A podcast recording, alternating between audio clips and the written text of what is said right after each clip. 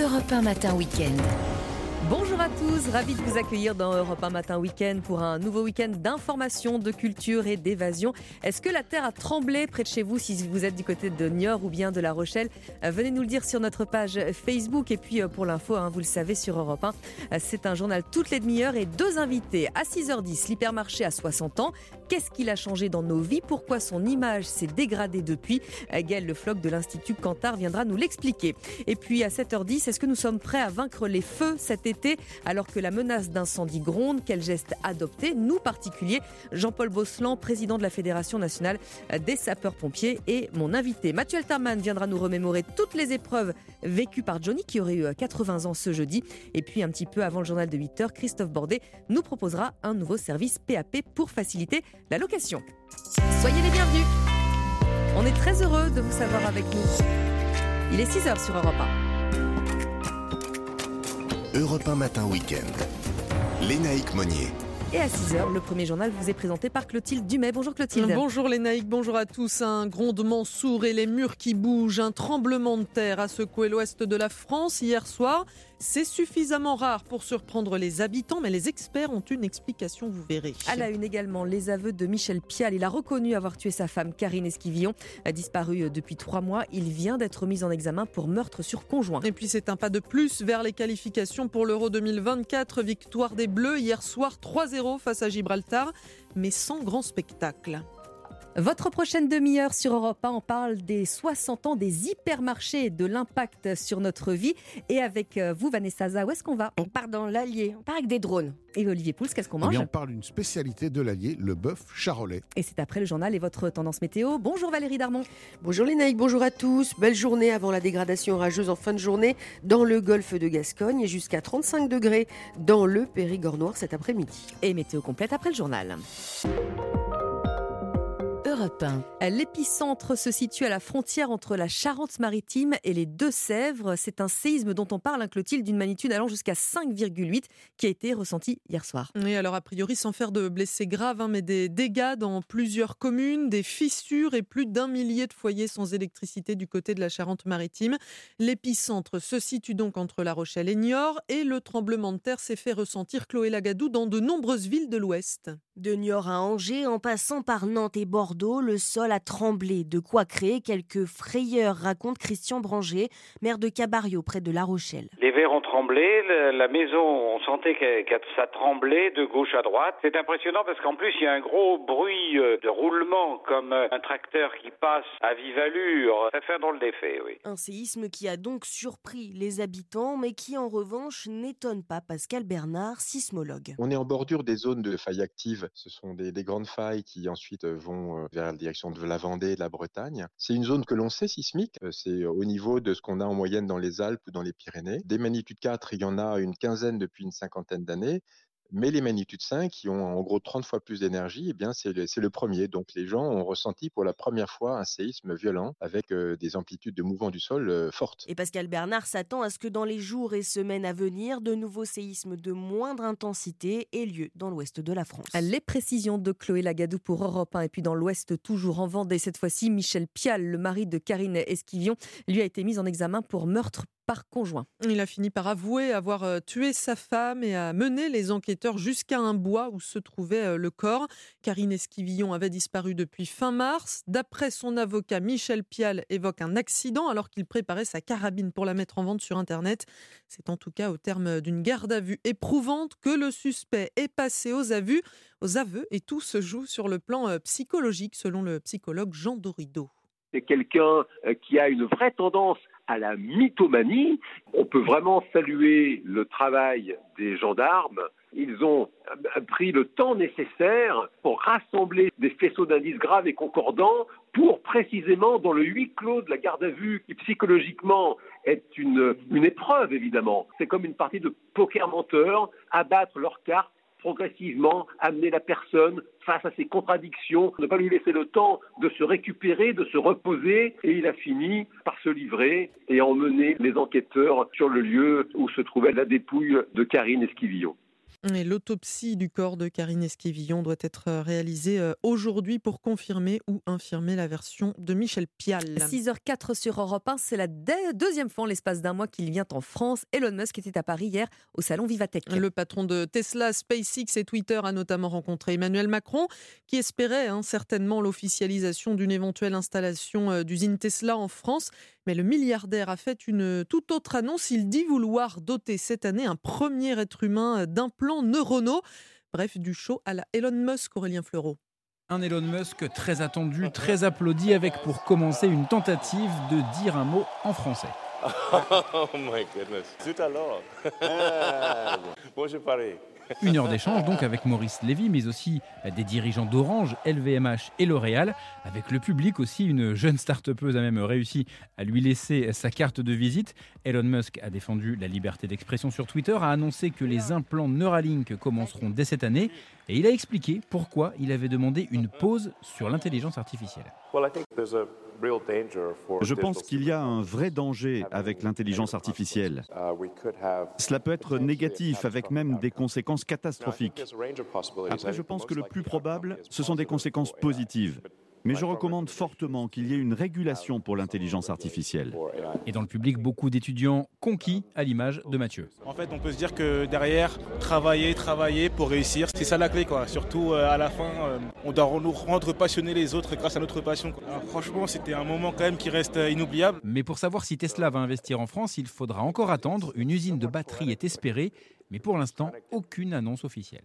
Aurélien Fleureau du service économie d'Europe 1. Pas de grosse surprise hein, non plus côté football. Victoire euh, des Bleus hier euh, au Portugal.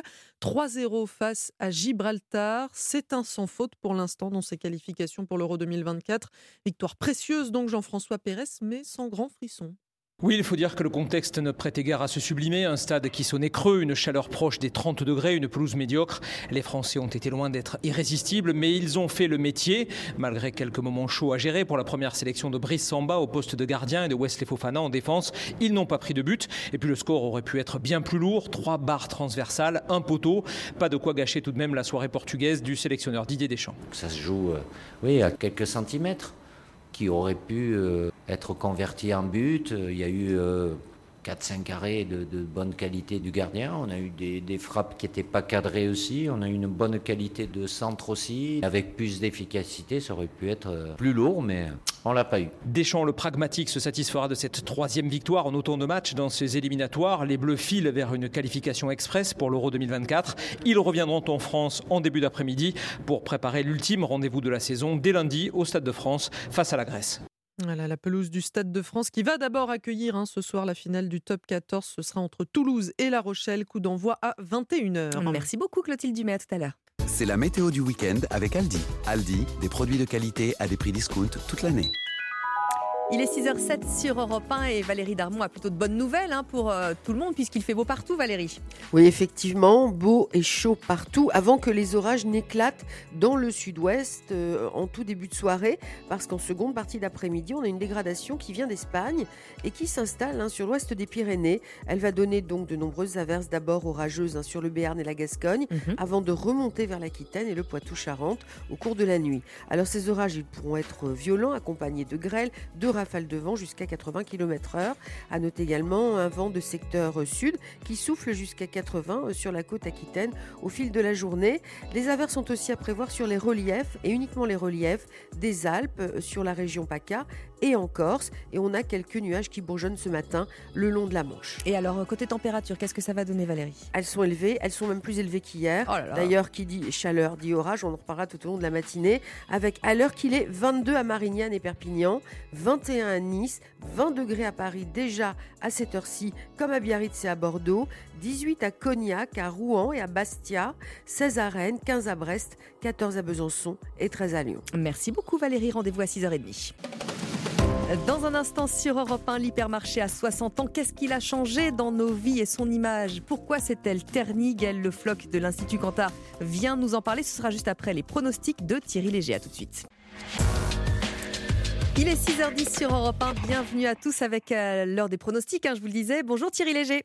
Bonjour les naïcs, c'est sur le parcours de vitesse des 2150 mètres de l'hippodrome d'Anguin que va se courir ce quintet, une course au trot qui réunira 14 chevaux âgés de 5 à 10 ans. Et j'ai placé en tête de mon pronostic les numéros 10 Cashban Bidji et 3 Al Capone Steka tous les deux entraînés par Fabrice Soulois, particulièrement bien armés dans ce quintet, car force est de reconnaître que ces deux trotteurs italiens possèdent assurément des références solides sur ce type de tracé. On leur opposera les numéros 6, Eliade Dugoutier, une jument véloce idéalement placée en première ligne, derrière l'autostart, le mode de départ de ce quintet, 8, Equinox JL, en regain de forme, à l'image de ses compagnons d'entraînement, ceux sous la responsabilité de Jean-Luc Dersoir, et 12 impressionnistes à ne surtout pas condamner sur sa dernière disqualification dans l'étape du Grand National du Trot disputé à Laval, ayant malheureusement trébuché peu après le départ.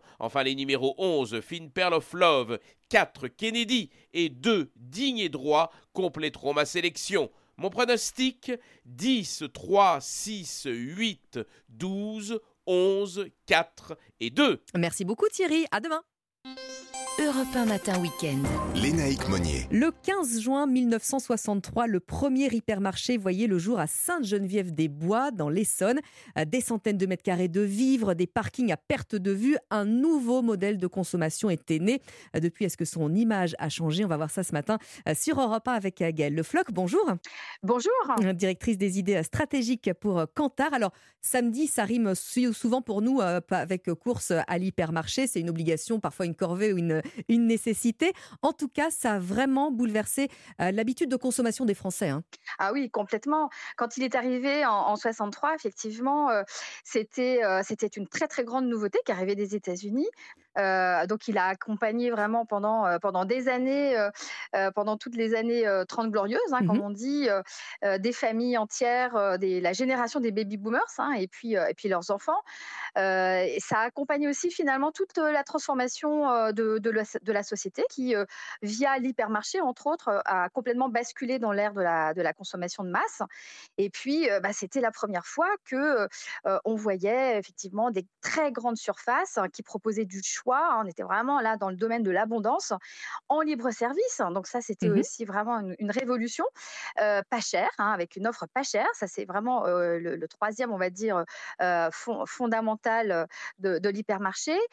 du non alimentaire, donc on pouvait euh, faire euh, toutes ces emplettes en même temps, acheter ses, euh, remplir son frigo, ses placards, acheter des produits de bricolage, des produits culturels, de jardinage, etc. Et puis il y avait un parking. Et oui, c'est ça. Donc c'était c'était très pratique.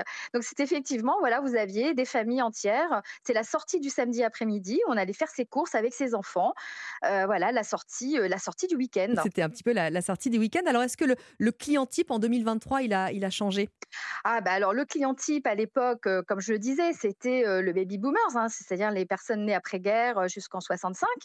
et donc ils ont accompagné, ils sont restés très fidèles à ce format, voilà, qu'ils affectionnent tout particulièrement, hein, qui les a accompagnés, voilà, pendant toutes ces années de, consommation, voire de surconsommation. Et aujourd'hui, effectivement, c'est un format qui rencontre des difficultés parce qu'il a du mal à renouveler sa clientèle. les, plus jeunes générations, finalement, n'ont pas connu vraiment ce, ce rapport euh, de la consommation, des achats, euh, euh, comme, comme l'ont connu leurs parents. Mmh Ils sont beaucoup plus fans du drive ou des achats en ligne, ou bien de la proximité hein, aussi qu'elles vont en pouple hein, ces, derniers mois. également le hard discount hein, qui est venu aussi concurrencer et un peu empiéter sur les plates-bandes du format de, l'hypermarché. Donc il y a un problème de renouvellement et de rajeunissement de la cible aujourd'hui de l'hypermarché, entre autre, je dirais, euh, défi à relever pour lui euh, dans les, dans les années à venir. C'est peut-être parce que justement, euh, quand on était enfant, nous, c'était la corvée de suivre les parents au supermarché. Ça pouvait durer très très longtemps. Alors, la vie commence à 60 ans. Gaël Le Floc, comment est-ce que justement l'hypermarché mmh. doit, se, doit se réinventer? Bah, Écoutez, il a, beaucoup de, il a beaucoup de défis à relever. Hein. Il, faut déjà qu'il reste fidèle à ses fondamentaux, comme je le disais. Donc, c'est quand même, c'est un peu la caverne d'Alibaba, hein, mmh. l'hypermarché. Et il faut garder évidemment cette, cette euh, cette, profusion euh, de l'offre, euh, parce que c'est ce qui attire les gens. à côté de ça, c'est vrai qu'il faut prendre sa voiture pour y aller. Donc aujourd'hui, il cumule un certain nombre de handicaps. Hein. Il n'est pas considéré comme économique parce qu'il qu'il faut mettre de l'essence dans sa voiture pour y aller, et donc c'est pas non plus tout à fait écologique. et puis c'est un petit peu le symbole aussi de la, de la consommation à outrance, hein, de la surconsommation. Hein. c'est un, un, symbole vraiment encore. On met trop dans le caddie, on jette ensuite. Ouais, oui un surplus. Exactement. Ben oui, c'est un lieu de tentation. Donc en fait, euh, quand on est en période de crise et qu'on fait attention à son pouvoir d'achat, en période de, de, tension euh, sur, euh, sur les prix et dans un contexte inflationniste comme on le connaît, eh bien, on essaie de ne pas se laisser tenter. Donc c'est vrai que par exemple, les achats en ligne ou en drive, vous avez votre panier de courses qui s'affiche au fil, au fil des minutes. Vous voyez exactement au centime près combien vous dépensez et on compte exactement. Alors que l'hypermarché, voilà, vous, avez, vous êtes tenté par les promotions, vous achetez des produits euh, que vous n'aviez pas l'intention d'acheter. Donc, euh, euh, c'est c'est voilà, c'est très, c'est très tentant de, de, dépasser le montant qu'on s'était fixé mmh. et de se, de se fixer à sa, à sa liste de courses, j'ai envie de dire. Oui, mais tout de même, Gaël Le Floc, quand il y a ce problème d'inflation, de, manifestement, on se retourne quand même vers, vers l'hypermarché. C'est là que les prix sont les plus bas. Hein. Ça reste ça quand même. Mais plutôt que le petit commerce. Mais complètement. Mmh. Complètement, parce qu'en fait, l'hypermarché a plus d'un tour dans son sac. Hein. C'est par définition un modèle extrêmement résilient qui a su montrer à de nombreuses reprises qu'il savait s'adapter aux nouvelles exigences du consommateur. Il est au rendez-vous, en fait, hein, vraiment de, des nouvelles attentes qui sont, qui sont exprimées. Il a, il a toujours une petite longueur d'avance quand même pour être complètement en phase avec l'appétence pour, pour le bien manger, le mmh manger sain, les produits bio mais en même temps accessibilité prix, large choix, etc. Donc, il a toujours su s'adapter avec l'évolution de la, de la société.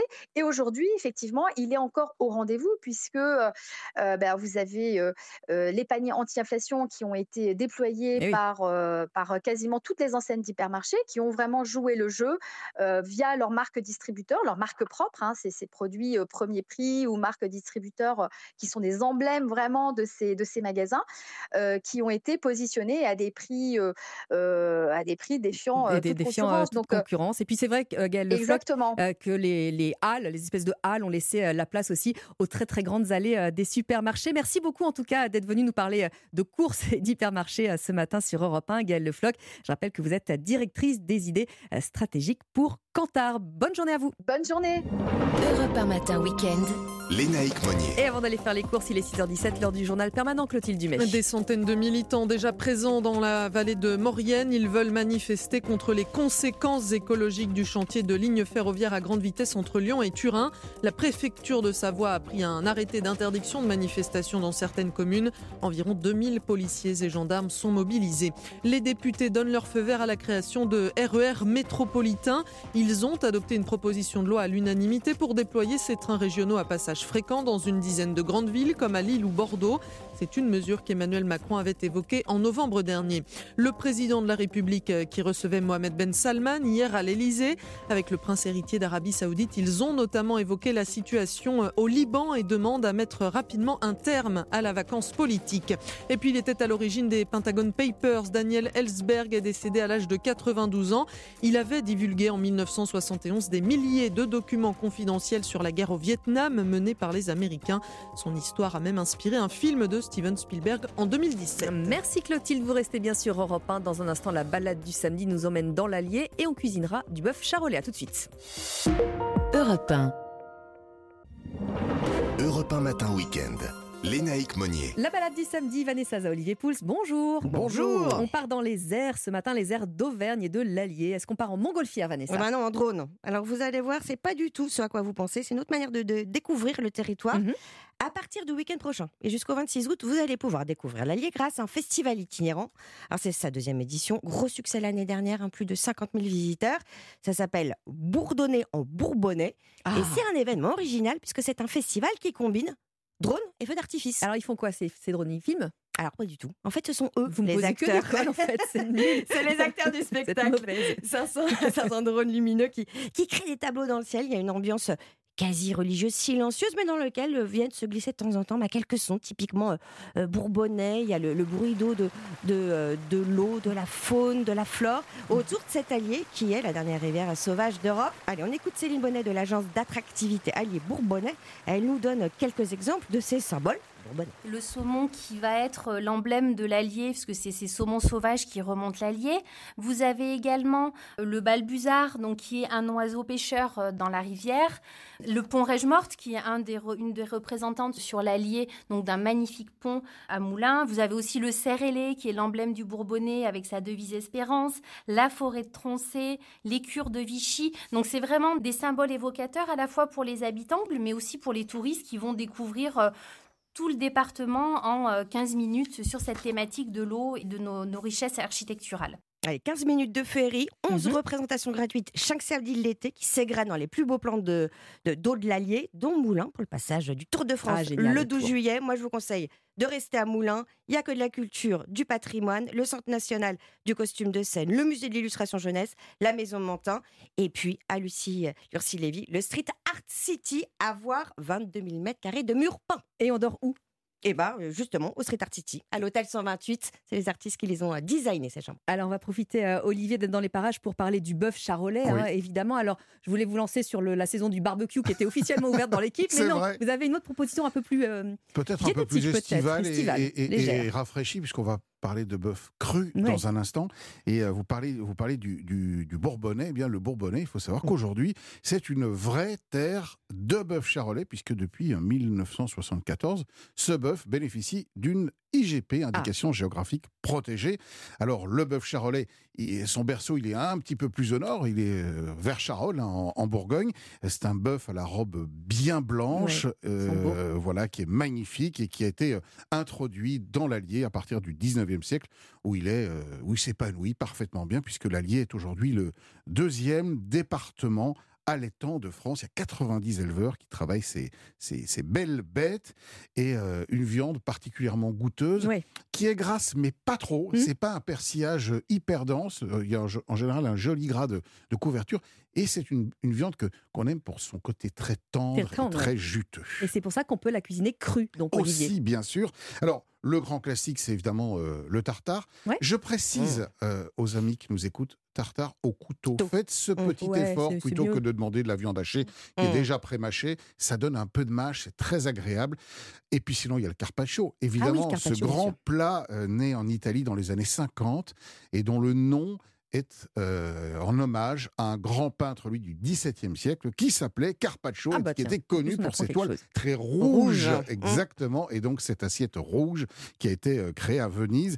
Alors là, pour, euh, pour faire un carpaccio, on va demander à son boucher de la tente de tranche ou du rongite, qui sont des morceaux assez allongés, un peu comme les rôtis, vous savez. L'idée pour le, le, carpaccio, pour pouvoir le trancher très très fin, c'est de le rigidifier. Alors comment on peut le rigidifier? On le met au congélateur. J'allais dire on tape dessus. Mais... Non, non, là, vous allez l'attendrir. Tape surtout. voilà, non, là, vous allez l'attendrir au contraire. Non, vous le mettez au congélateur. Alors, il ne faut pas qu'il soit trop dur comme de la pierre, sinon vous n'arriverez jamais à le couper. Mais il faut qu'il prenne un peu, qu'il ait une structure, euh, mm. voilà, euh, un petit peu résistante. Et alors, avec un couteau, si on n'a pas de machine à trancher, avec un couteau, on y va très finement. On fait ces tranches qu'on dispose dans une assiette. Quand on travaille la viande crue, attention à l'hygiène, les amis. Mm. Attention on nettoie la planche, on nettoie les couteaux. Voilà, et on ne casse jamais la chaîne du front entre le moment où on l'a acheté et on le consomme pour l'assaisonner. Un petit peu de filet d'huile d'olive, un peu de parmesan, oh quelques herbes, on se régale. poivre, et c'est parti. Bon, on vient déjeuner chez vous. Bah, merci beaucoup à tous les deux. Olivier, à tout à l'heure chez, chez Laurent Mariotte à 11h, Vanessa à demain. Et puis on va soigner votre digestion. Tiens, enfin, c'est Bérénice Bourgueil qui va s'en charger. Elle vous dira tout tout à l'heure sur l'Euro Hand All For. C'est arrivé, ce sera dans, c'est arrivé près de chez vous à 15h sur Europe 1. Entre-temps, on écoute Rihanna Diamonds.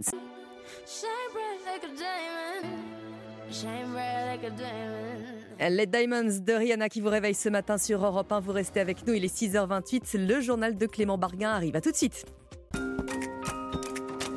Europe 1 Matin Week-end.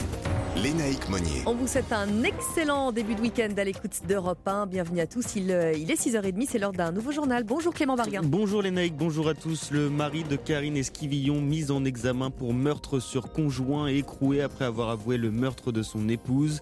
Michel Pial défend à présent la thèse de l'accident, ce que peinent à croire les enquêteurs. L'hypothèse d'un remaniement ministériel se fait de plus en plus forte. Le sort d'Elisabeth Borne n'est toujours pas tranché. Et puis en attendant d'éventuels changements au sommet de l'État, Emmanuel Macron annonce annonce des investissements massifs dans la filière de l'avion vert, avec cet objectif développer de nouveaux moteurs et les biocarburants. Votre prochaine demi-heure sur Europe 1, drôle d'endroit pour une rencontre euh, Naïma Bencheman. Et avec vous, Mathieu Alterman. Bah, Johnny Hallyday aurait eu 80 ans. On va revenir sur tous les combats qu'il a dû mener le long de sa carrière. Et ce sera après le journal et votre tendance météo, Valérie Darmon. Chaud et beau et orageux en fin de journée dans le Pays Basque et les Landes et quatre départements du sud-ouest qui sont d'ores et déjà en alerte orange orage. Et on voit ça après le journal. Michel Pial a donc passé sa première nuit en détention provisoire. L'homme de 51 ans a fini par craquer après près de trois mois de mensonges. Il a reconnu hier avoir donné la mort accidentellement à son épouse Karine Esquivillon. Selon sa version, au moment du drame, il était en train de nettoyer une arme à feu lorsqu'une balle est partie. Michel Pial s'est ensuite débarrassé du corps en faisant croire à tout le monde que sa femme était volontairement partie. Il était notamment entré en contact avec l'association ARPD pour assistance et recherche de personnes disparues disparu, Charles Guyard. 14 avril, Michel Pial contacte l'ARPD pour assistance et recherche de personnes disparues. 14 juin, ce même Michel Pial est placé en garde à vue. Entre les deux et au bout du fil, Anne Marais a vécu deux mois en lien direct avec celui qui est aujourd'hui mis en examen pour meurtre sur conjoint. Jusqu'à la veille de son interpellation, celui-ci a continué d'appeler l'association. Jusqu'au dénouement, son attitude était une attitude d'un homme dont la femme est partie et qui est inquiet. Cette femme, c'est Karine Esquivillon, dont Pial a ainsi fait croire à tout le monde à un départ volontaire avec parfois des changements dans les versions données et cela, la RPD l'avait bien remarqué. C'est vrai qu'il y avait quand même quelques petites choses qui pouvaient varier. Même s'il a essayé de nous utiliser, ça n'a pas marché puisque au bout du compte, il a avoué et ça ne nous a pas manipulé. Pas manipulé ni découragé car Anne-Marie le rappelle, sa mission au fond est avant tout de rechercher un ou une disparue, peu importe les circonstances de la disparition et l'identité de celui qui fait appel à l'association composée uniquement de bénévoles. Nous serons à l'entière disposition de la justice. Dans l'Ouest, Charles Guyard, et c'est dans une zone à une dizaine de kilomètres du domicile familial que le corps de Karine Esquivillon a été euh, retrouvé hier. Une autopsie doit avoir lieu dans la journée. Il y a comme un petit flottement au sommet de l'État, Clément, avec l'hypothèse d'un prochain remaniement. Et cette question partira, partira pas. Le matin ou non d'Elisabeth Borne à Matignon est loin d'être tranché. De quoi pousser euh, la première ministre à mener sa propre campagne pour rester à son poste. Quelle est sa stratégie, Maya Trémollet? Eh bien, celle d'être omniprésente partout, tout le temps. Avant-hier dans la Vienne pour parler ruralité, vendredi à Paris au salon Vivatech à la rencontre des start Du jour au lendemain, Elisabeth Borne fait le grand écart entre deux thématiques si différentes. La première ministre se déploie également dans les médias, glissant à chaque fois un mot, une phrase pour signifier son souhait de rester. Comme dans cette interview accordée au Figaro dans la semaine, baisser les bras, ce n'est pas mon ADN. Elle s'adresse aux Français, mais aussi à Emmanuel Macron. Alors à Matignon, son entourage dément toute offensive. Elle n'est pas offensive, elle est active, précise du tac au tac une conseillère qui ajoute Elisabeth Borne a une feuille de route dense et il faut qu'elle la déroule. Et la Première ministre est bien décidée à la dérouler au-delà des 100 jours fixés par le président, au-delà de cette échéance du 14 juillet. Selon les informations d'Europe 1, elle se rend aujourd'hui à Vire, dans sa circonscription du Calvados, à la rencontre des habitants et des commerçants.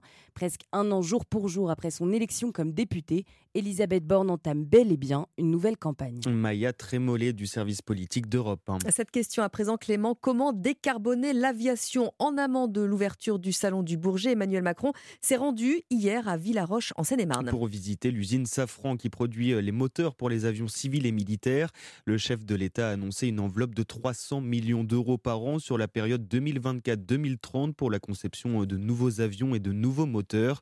L'objectif aujourd'hui, l'avion zéro émission et surtout la fabrication d'un moteur vert encore en conception. Le reportage à l'usine Safran d'Inès Zekloul. Le moteur d'aujourd'hui fait 2 mètres de diamètre. Le moteur de demain, on imagine, c'est pas, ça fera 4 mètres de diamètre. On sera capable de les orienter. Imaginez une double hélice apparente des pales à l'air libre, un peu comme un moulin. Le moteur Rise, nouveau bijou de Michel Brioude, directeur technique chez Safran, est conçu pour réduire les émissions de CO2 d'un avion jusqu'à 80%. Il y a à la fois les changements d'architecture, c'est 20% de réduction de consommation. Et puis le deuxième pilier, c'est d'utiliser des carburants durables. C'est quoi des carburants durables? Produira pour un avion On peut faire du carburant à partir de la biomasse, à partir des huiles, mais c'est aussi les carburants de synthèse. Et puis il y a encore un troisième pilier, c'est d'utiliser l'électricité qui nous permet encore d'optimiser le fonctionnement de moteur. Avec l'aide des avionneurs, c'est donc toute la flotte des courts et moyens courriers qui doit être repensée. Avec des ailes différentes qu'on appelle ailes en ailes de moins. Ils imaginent aussi des ailes hautes accrochées à l'arrière, même très artistique. Hein. un essai au sol est d'ores et déjà prévu en 2025 pour une commercialisation espérée d'ici 10 ans. Le reportage européen d'Inès Zegloul. Et si vous pouviez cuisiner en dessous de gigantesques maquettes d'avions suspendus avec de vrais chefs pour vous apprendre une recette? C'est ce que propose ce week-end la Cité des sciences et de l'industrie avec la deuxième édition de son orchestre culinaire dont Nina Droff a assisté aux derniers préparatifs. Dans le grand hall de la Cité des Sciences, une centaine de postes de cuisine sont en train d'être installés. On a euh, à peu près 150 euh, tables qui sont là, 150 plaques de cuisine, autant d'ustensiles pour que tous puissent les utiliser. C'est ici que va se dérouler le grand atelier de cuisine géante. Malek Shehab, chef de projet événementiel à la Cité des Sciences. On va avoir la scène qui va se monter où on va avoir les chefs des ateliers géants qui vont cuisiner, qui seront filmés, surtout pour diffuser leurs gestes, les gestes qu'ils vont faire et reproduire les gestes. Ils vont en fait cuisiner tous ensemble deux recettes différentes à base de, de craquelin de langoustine pour l'une et puis une île flottante aux asperges et à la fraise pour l'autre. Plusieurs autres ateliers sont également proposés, fabrication de maquis, de ceviche, mais aussi de sandwich bao ou encore de cocktails. C'est vraiment c'est la notion de plaisir, de gourmandise, d'échange entre soi. Quand on cuisine, c'est vraiment la cuisine, on va dire, euh, la cuisine des vacances, la cuisine simple mais riche. Des ateliers qui dureront jusqu'à dimanche après-midi. Nina Droff du service société d'Europe 1. Et puis on termine avec un petit mot de sport et l'équipe de France de foot qui n'a pas eu euh, besoin de trop forcer hein, face à Gibraltar et hier qui s'impose 3-0 dans un match disputé au Portugal pour le compte des éliminatoires de l'Euro 2024. La France qui conforte sa première place. Merci beaucoup Clément Barguin. C'est la météo du week-end avec Aldi. Aldi, des produits de qualité à des prix discount toute l'année. 6h37 sur Europe 1, il fait déjà chaud Valérie et ça va continuer. Hein. Et eh oui, effectivement, le thermomètre euh, qui va afficher cet après-midi 18 à 22 sur les côtes de la Manche, c'est là que vous serez d'ailleurs euh, les plus privilégiés. 29 à 32 partout ailleurs avec des pointes à 34 à Carcassonne, 35 à Nîmes, 33 à Agen, 32 à Lyon, à Paris et Strasbourg, 31 degrés évidemment à l'ombre et sous abri. Mm. Ça monte beaucoup plus haut, 28 à Embrun et La Rochelle et 23 au Havre. Et côté euh, température, donc ça on vient de le faire, et le ciel est tout bleu. Oui, exactement. La journée qui se passe donc au sec et sous le ciel bleu, parsemé de cumulus ici ou là sur l'ensemble du pays, mais les orages qui vont être violents en toute fin de journée sur l'extrême sud-ouest et on a déjà quatre départements, le Gers, les Landes, les Pyrénées-Atlantiques et les Hautes-Pyrénées, qui sont placés en alerte orange orage à partir des alentours de 19h. On fera bien attention et on vous retrouve à 7h pour en parler. Merci Valérie. 6h38 sur Europe 1. Dans une dizaine de minutes, Mathieu Alterman arrive avec les épreuves vécues par Johnny qui aurait fêté ses 80 ans et drôle d'endroit pour une rencontre. A tout de suite sur Europe 1. Europe 1 matin week-end. Lénaïque Monnier. 7h20 sur Europe 1. Avant de retrouver Mathieu Alterman, on va partir en balade avec Naïma Bencheman. Drôle d'endroit pour une rencontre. Elle promène son micro ce matin au musée des arts décoratifs à Paris en compagnie du groupe Phoenix.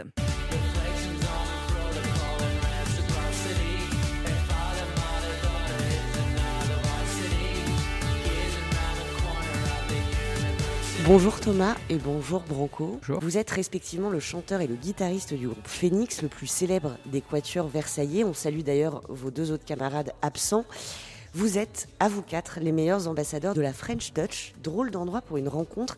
Merci de m'avoir donné rendez-vous au Musée des Arts Décoratifs. Alors pourquoi au Musée des Arts Décoratifs? C'est parce que c'est ici que vous avez peint les dix nouvelles mélodies de Alpha Zulu, votre nouvel album.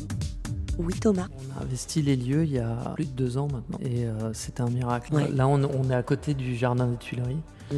Et euh, je me souviens, j'avais 17 ans quand je me promenais avec le frère de Branco qui s'appelle Christian et on regardait sous les mansardes en face là, on se disait un jour on sera ici. Et donc euh, grâce grâce à Branco, on est ici parce que il a trouvé une personne qui cherchait euh, des artistes en résidence. Ils ont pensé à la musique et, on est on est le premier nom auquel ils ont pensé. On a tout de suite dit oui.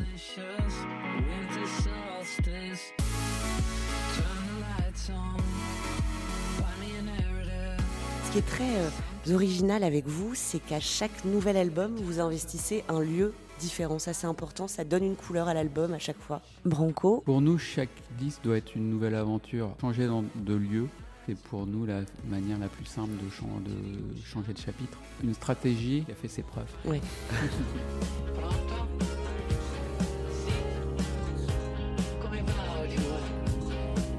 Après l'escapade italienne de Tiamo et 50 silences, j'aimerais vous demander, vous qui vivez un peu dispersés euh, aux quatre coins du monde, comment justement vous avez travaillé tous les quatre Alpha Zulu, un album d'une spontanéité et d'une fraîcheur rare, confiné justement dans ce cocon du musée des Arts Déco?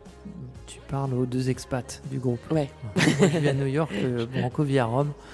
Euh, c'est surtout la pandémie qui a fait qu'on, en général, on se voit tous les 2-3 semaines maximum. Tout ça pour dire qu'on ne s'est pas vu pendant 10 mois presque. Donc ça a créé une frustration qui a servi à l'urgence qui est présente dans le disque, j'imagine.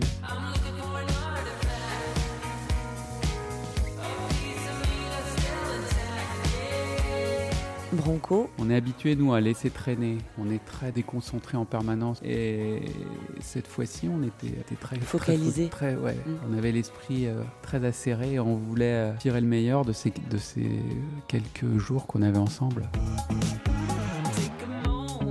Alpha Zulu, c'est aussi la chanson d'ouverture de cet album. C'est un morceau surprenant, aux accents tribal, un titre qui est né d'un de vos traumatismes, Thomas. Vous survoliez Belize en Amérique centrale et pendant une zone de turbulence, vous avez entendu Alpha Zulu et vous aviez cru que c'était un SOS.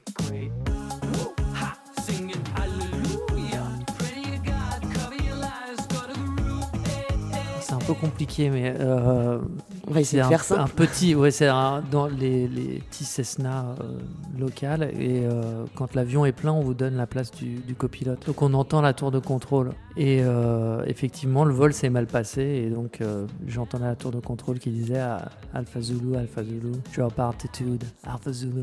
Ça sonnait comme Mayday. Et ça vous a donné du coup l'idée de cette chanson? Bah, En fait, c'est on s'est retrouvé en studio et il y a des choses qui, qui c'est presque une, thérapie de groupe les moments de studio pour nous.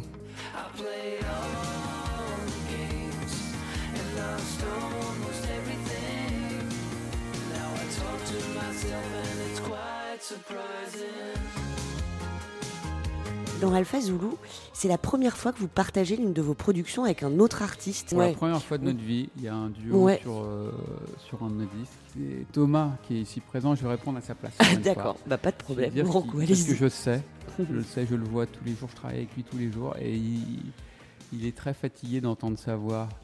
Nous, on a des, instruments, on a des guitares, on peut changer le timbre à tout moment. Bien sûr. Il y, a, plein de manipulations. mais une voix, nous, on s'en lasse pas. Nous, on s'en lasse pas. Moi, c'est ce que je lui dis toujours.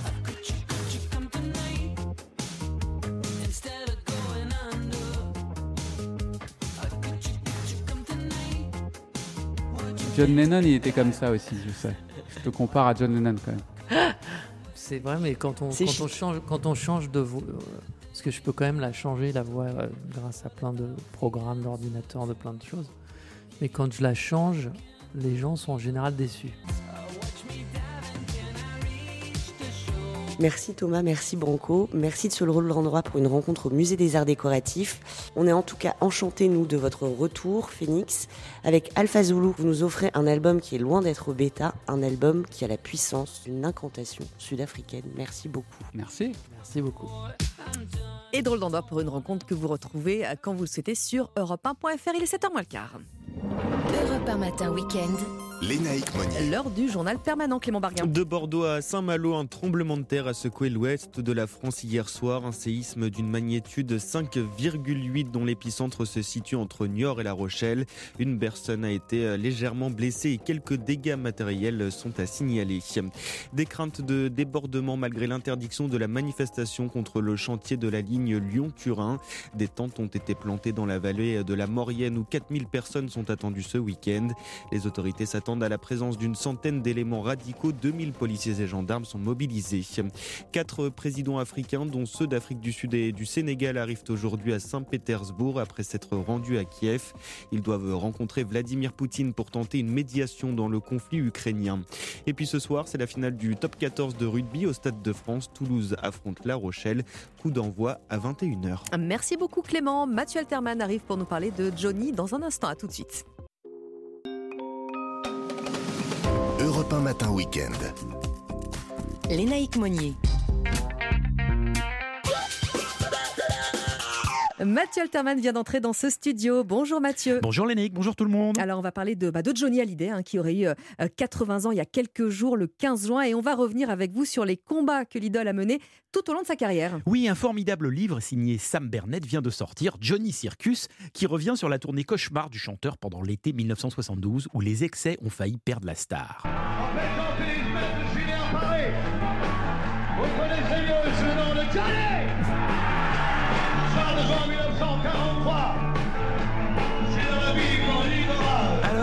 Alcool, drogue, mmh. passion avec sa mmh. choriste Nanette Workman, trop de frais, trop de tout. Le chanteur termine sa tournée ruinée au bord du divorce et du suicide. Il ne chantera plus à Paris pendant 4 ans.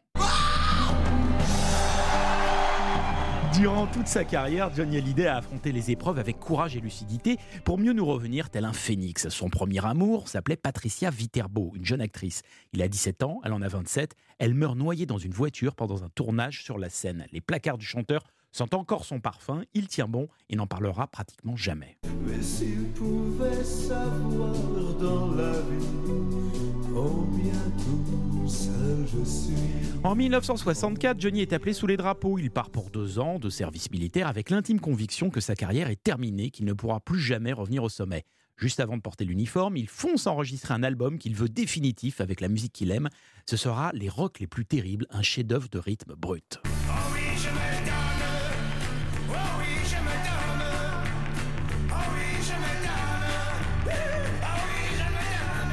Et alors Mathieu, quand il rentre du service militaire, là on est en 66, bah, il n'est plus chanteur numéro 1. En effet, en quelques mois, Antoine, Michel Polnareff et Jacques Dutronc flinguent les yéyés et annoncent les années pop. Johnny est au bout du rouleau et il découvre le LSD et fait une tentative de suicide en septembre 1966. En un temps record, il se reprend en main, remonte sur scène et sort le tube qui le relance.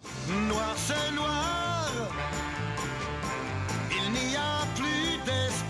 Bon, cependant, les épreuves continuent à s'accumuler. En 1972, j'en ai parlé au début de chronique, il est mhm. passé près du précipice avec la tournée sous chapiteau Rock Circus, mais l'année qui suit, il publie une chanson devenue culte. Toute la musique que j'aime, elle vient de là, elle vient du bleu. Puis il redevient numéro 1 avec l'album Derrière l'amour en 1976.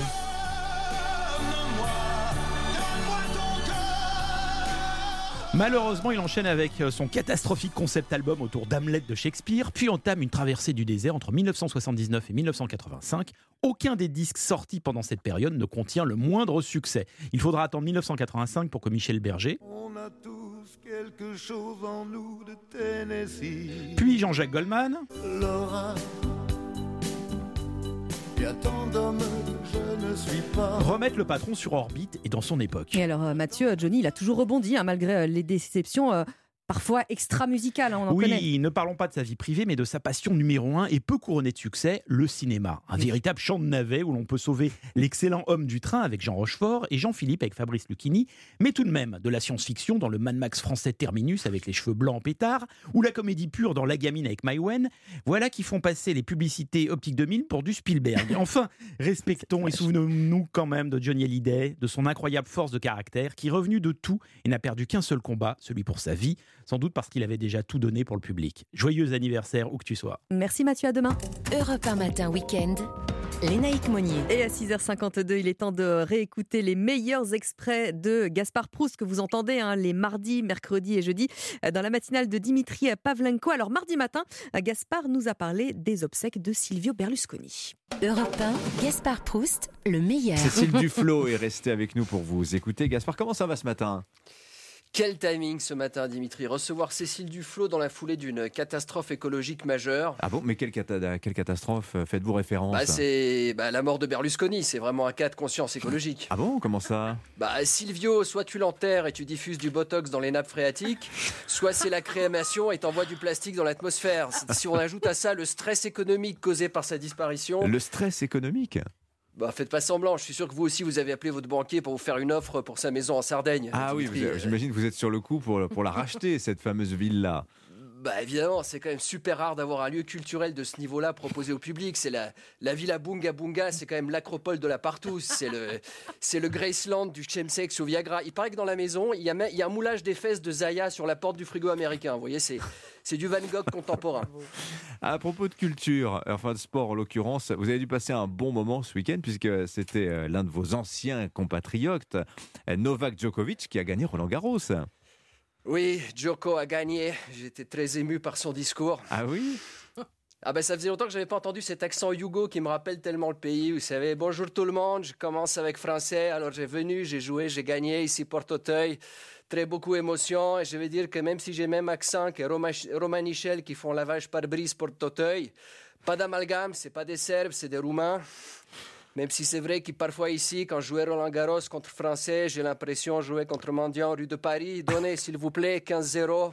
Donnez 30-0. Donnez game pour bébé, s'il vous plaît. Sinon, je salue Kylian, Zlatan, Giroud, Didier Raoult. Ah voilà. on, voit, que pour quelqu'un qui n'aime pas le tennis, ça vous a marqué. D'ailleurs, pourquoi vous n'aimez pas ce sport hein? Savez, moi je suis mal à l'aise avec les sports de riches. Canissa puisse aimer ça, bon, je juge pas, c'est pas mon milieu, mais je suis tellement plus heureux quand je peux juste m'entraîner au Diabolo et en boubou sur une place de la vieille ville d'Avignon, devant un chien qui a la gale avec France Inter à fond. Vous savez, moi j'aime les choses simples. Gaspard Proust, tous les mardis, mercredis et jeudis à 8h34 sur Europe 1. Prochain rendez-vous sur Europe 1 à 7h10. Jean-Pierre, Jean-Paul Bosselan, président de la Fédération nationale des sapeurs-pompiers, mon invité. On verra avec lui si on est prêt à vaincre le feu euh, cet été. Il y aura bien évidemment juste auparavant le journal de 7h de Clotilde Dumais. Mais d'ici là, on vous offre un beau duo sur Europe 1. Étienne Dao, Vanessa Paradis, tiré la nuit sur les étoiles. Bonne écoute. Le duo Étienne Dao, Vanessa Paradis, euh, tiré sur euh, les étoiles. Vous êtes euh, bien sur Europe 1, vous restez avec nous. Le journal de 7 heure arrive dans un instant. À tout de suite. Merci d'avoir choisi Europe 1 pour vous informer. En ce samedi matin, il est 7h. Bienvenue à tous. Europe 1 matin week-end. Lénaïque Monnier. Et à cette heure, c'est Clotilde Dumais qui vous informe. Bonjour Clotilde. Bonjour Lénaïque, bonjour à tous. Première nuit en prison pour Michel Pial, mise en examen pour meurtre sur conjoint. Il a avoué avoir tué sa femme, Karine Esquivillon, disparue depuis fin mars en Vendée. À la une également, la préfecture de Savoie qui craint des débordements avant une manifestation contre le futur TGV Lyon-Turin. Mais les opposants disent vouloir éviter toute violence. Et puis il va falloir euh, départager les deux meilleures équipes de rugby de la saison. Toulouse affronte La Rochelle ce soir en finale du top 14. Votre prochaine demi-heure sur Europe 1, sommes-nous prêts à vaincre le feu cet été alors que la menace gronde? Quel geste adopter, nous particuliers? Jean-Paul Bosland, président de la Fédération nationale des sapeurs-pompiers est l'invité d'Europe 1 et votre note secrète, Fabrice Lafitte? Stony Chardenne, Made Normandie. Et c'est après le journal et votre tendance météo, Valérie Darmon. Eh bien, de la chaleur lourde cet après-midi, y compris en Normandie, avec des températures qui dépassent souvent la barre des 30 degrés. Et avec une météo complète qu'on retrouve après le journal. Merci. Il se disait convaincu qu'elle avait volontairement quitté le domicile familial près de trois mois après la disparition de Karine Esquivion en Vendée. Son mari a donc été euh, mis en examen, Clotilde, pour meurtre sur conjoint. Hier matin, Michel Pial euh, a mené les enquêteurs jusqu'au bois où se trouvait le corps de sa femme. Il est passé aux aveux juste avant David Montagnier. Oui, c'est dans les toutes dernières heures de sa garde à vue que Michel Pial a avoué avoir tué son épouse le 27 mars dernier d'un coup de carabine 22 longs rifles équipé d'un silencieux. Il s'agirait d'un accident. Selon lui, la carabine qu'il prenait en photo pour la vendre sur Internet était chargée. D'après ses déclarations, le coup de fusil serait parti accidentellement. Karine Esquivillon aurait été blessée au flanc gauche. Elle serait décédée assez rapidement. Le suspect aurait pris peur et aurait transporté le corps de son épouse dans un terrain privé près de Chaland à une vingtaine de kilomètres du domicile familial. Il se serait débarrassé de l'arme dans le lac de Maché, une arme qui n'a pas encore été retrouvée par les enquêteurs. L'instruction devra déterminer les circonstances exactes du drame. On en saura un peu plus aujourd'hui avec l'autopsie du corps de la victime. Michel Pial a été mis en examen pour homicide sur conjoint et placé en détention provisoire. Les précisions de David Montagnier du service police-justice d'Europe 1. Les opposants au Lyon-Turin sont arrivés, Clotilde, en vallée de Maurienne. Ils veulent manifester contre le chantier de lignes ferroviaires à grande vitesse, malgré l'interdiction du préfet de Savoie, François Ravier, qui a détaillé les moyens engagés pour ce week-end face aux craintes de débordement. Environ 2000 gendarmes et policiers seront engagés sur ce week-end pour la sécurité des personnes et des biens, pour la protection des communes et des sites de chantier, mais aussi bien sûr pour permettre les interventions des secours, des sapeurs-pompiers, pour que ces interventions puissent se faire dans des conditions sécurisées. Donc il y a effectivement des craintes qui existent et elles ne sont pas négligeables. Des craintes, quelles sont-elles? L'agression par exemple des forces de l'ordre, l'agression des équipes de sapeurs-pompiers, on a déjà vu de, telles scènes, par des mouvements euh, au comportement euh, sinon violent. sauf que la violence, eh bien, il n'en est pas question, d'après Pina, porte-parole des soulèvements de la Terre. La violence pour la violence, elle n'apporte rien, y compris pour la cause qu'on défend. Et à aucun moment on prône quelconque violence pour pouvoir défendre une cause. Pour autant, euh, oui, il y, a des choses qui sont défendues, il y a des actes qui sont défendus, mais il faut dissocier euh, les actes qui sont posés et la notion de violence. Et c'est surtout que, voilà, moi, je, là, je parle au nom des soulèvements de la Terre. Il y a 11 organisations locales qui se battent depuis des années et à aucun moment, euh, sur le menu de cette mobilisation, l'objectif est d'avoir des affrontements. Des propos recueillis par Jean-Luc Boujon. En bref, un séisme d'une magnitude allant jusqu'à 5,8 ressenti dans l'ouest de la France hier soir. Il n'y a a priori pas de blessés graves, mais des dégâts matériels dans les Deux-Sèvres et en Charente-Maritime, où un millier de foyers étaient privés d'électricité. Et puis un petit peu de répit clotilde dans le Vaucluse et dans le Gard, où les préfectures annoncent la levée partielle des mesures de restriction d'usage de l'eau. Décision prise après les pluies significatives qui sont tombées depuis la mi-mai. Dans d'autres départements du Sud, en revanche, on reste très vigilant, comme à Cléra, dans les Pyrénées-Orientales, où les habitants redoutent une pénurie d'eau dans les prochaines semaines. Reportage de Thibaut. Sous les pieds du maire, Marc Petit, l'asphalte brûlant, fouetté par un vent aride. L'homme est inquiet, le fleuve qui borde sa ville, la Glie est à sec, là où se rechargent les nappes phréatiques d'eau potable. Par rapport au niveau d'aujourd'hui, on devrait largement être plus d'un mètre au-dessus du niveau. Nous risquons de passer cet été d'une façon correcte, en tout cas l'été. Si nous continuons à consommer l'eau comme nous le faisons aujourd'hui, on risque d'arriver sur des scénarios catastrophes. Alors pour garder le cap et éviter la coupure cet été et à la rentrée, les habitants comme Pierre se mobilisent. J'ai mis de la pelouse de synthétique pour pas arroser. Jusqu'à présent, personne ne faisait attention. On a arrosé les rues. voilà. Sous son chapeau de paille, Bernard ne croit pas au risque de pénurie, mais lui aussi a été contraint à s'adapter. Il fait attention, hein, comme tout le monde. Hein. Les chasses d'eau, tout ça, on tire une fois et puis c'est tout. Hein. Il y a eu des périodes comme ça. C'est normal, hein, c'est le climat ici. Et le maire Marc Petit ne veut pas s'arrêter là. Il souhaite utiliser les eaux usées pour notamment arroser les jardins publics et éteindre les feux. À Cléra, près de Perpignan, Thibaut Europe 1. Le début de la sécheresse, mais aussi des feux de forêt. On parlera justement euh, de tout cela après le journal avec euh, le lieutenant-colonel Jean-Paul Bosselan. Il est président de la Fédération nationale des sapeurs-pompiers.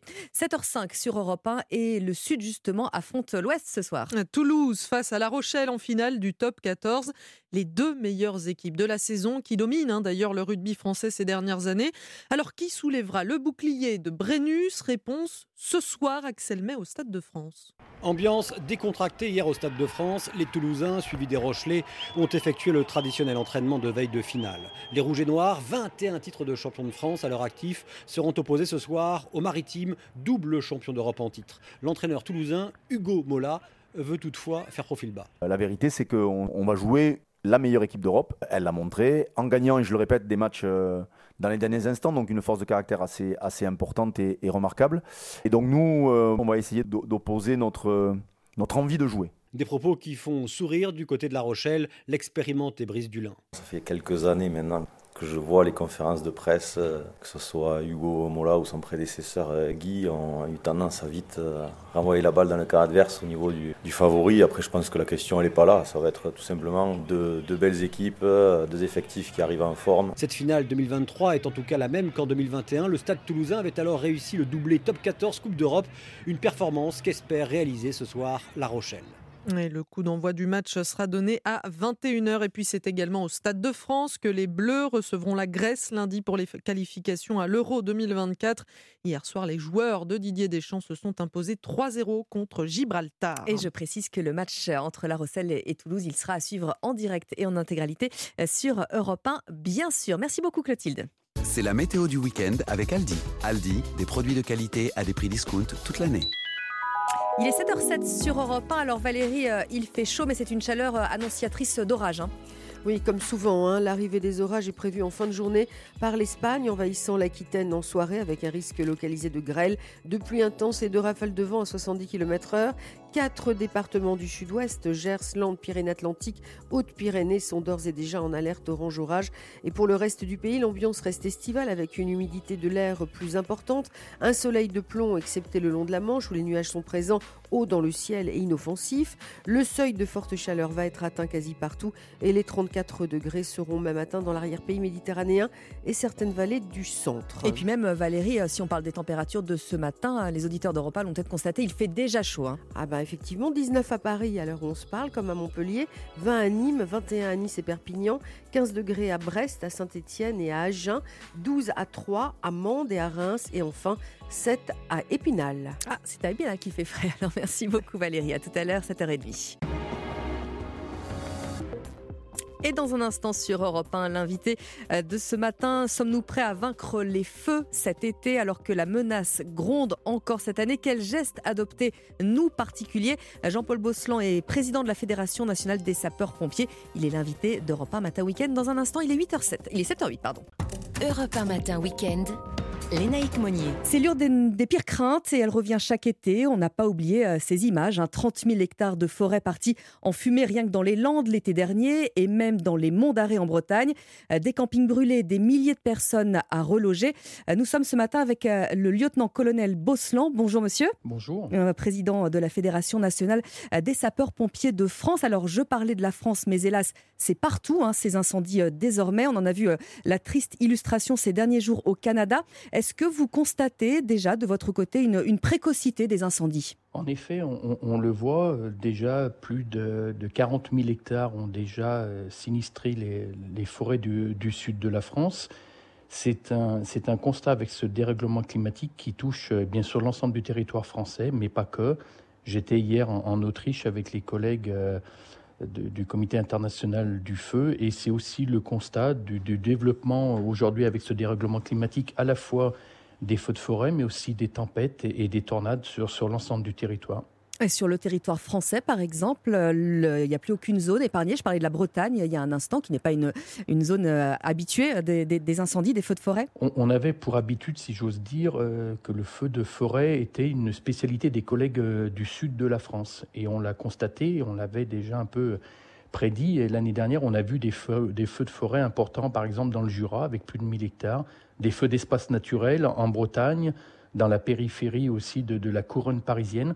Aujourd'hui, le feu d'espace naturel concerne l'ensemble du territoire français. C'est ce qui nous demande à nous, sapeurs-pompiers, de, de, nous réorganiser, de former plus de personnes, d'investir dans plus de matériel spécifique, des véhicules 4x4 qui nous permettent d'aller lutter contre les feux de forêt, de manière à, pouvoir répondre euh, à, toutes ces, problématiques euh, liées au dérèglement climatique. Et vous semblez dire que c'est pratiquement euh, inéluctable hein, ce, retour des, incendies. Est-ce que vous diriez, lieutenant-colonel Bosselan, que nous sommes mieux préparés à cette, à cette guerre estivale des, incendies? Les sapeurs-pompiers ont pour habitude, dans leur méthode de travail, de toujours faire des retours d'expérience après les interventions qui, qui sont inhabituelles ou, ou des interventions d'ampleur.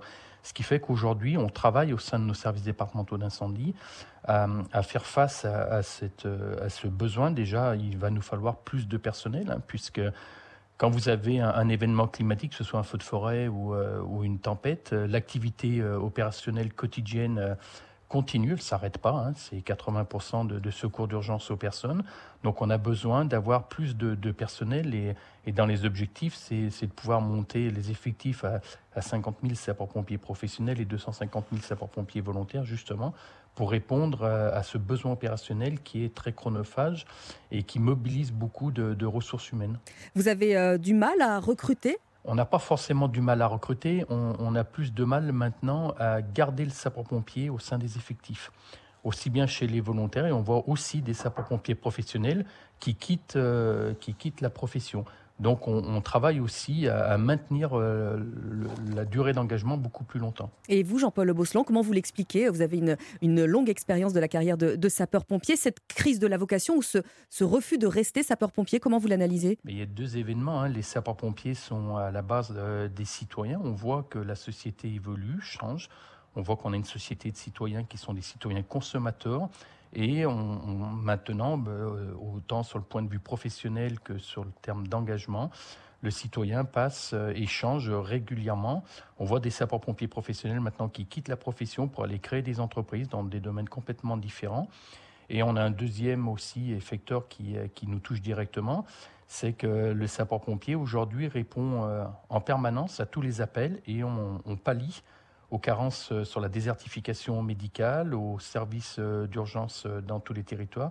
Le seul service aujourd'hui qui répond et qui répond gratuitement, ce sont les sapeurs-pompiers et ce qui parfois bah, aussi crée un, désengagement de la part de ceux pour qui sont engagés sur de la mission d'urgence, sauf qu'aujourd'hui, ce n'est pas forcément ce qu'on fait au quotidien. Lieutenant-colonel Bosselan, il y a l'humain, on vient d'en parler avec vous, il y a le matériel également. Est-ce que le plan Macron vous a apporté un, soutien, un support suffisant? Les, les événements de 2022 nous imposent forcément d'augmenter le parc matériel. Je vous ai parlé de la ressource humaine tout à l'heure, mhm. mais ça nécessite aussi d'investir dans du parc matériel alors, ce qui est un petit peu compliqué, parce qu'aujourd'hui, concrètement, quand vous commandez un, véhicule de sapeur-pompier, hein, qui est sur la, base d'un châssis à l'origine sur lequel un carrossier va venir installer un équipement bien spécifique, aujourd'hui, les événements ukrainiens font qu'on a de la peine à avoir des châssis, tout simplement, parce que les faisceaux électriques fabriqués en Ukraine, c'est beaucoup plus loin à obtenir. Et aujourd'hui, quand vous commandez un, un véhicule de sapeur-pompier, il faut compter à peu près deux ans pour la livraison. Sauf qu'entre-temps, ce dérèglement climatique lui attend pas et on fait face à nos événements.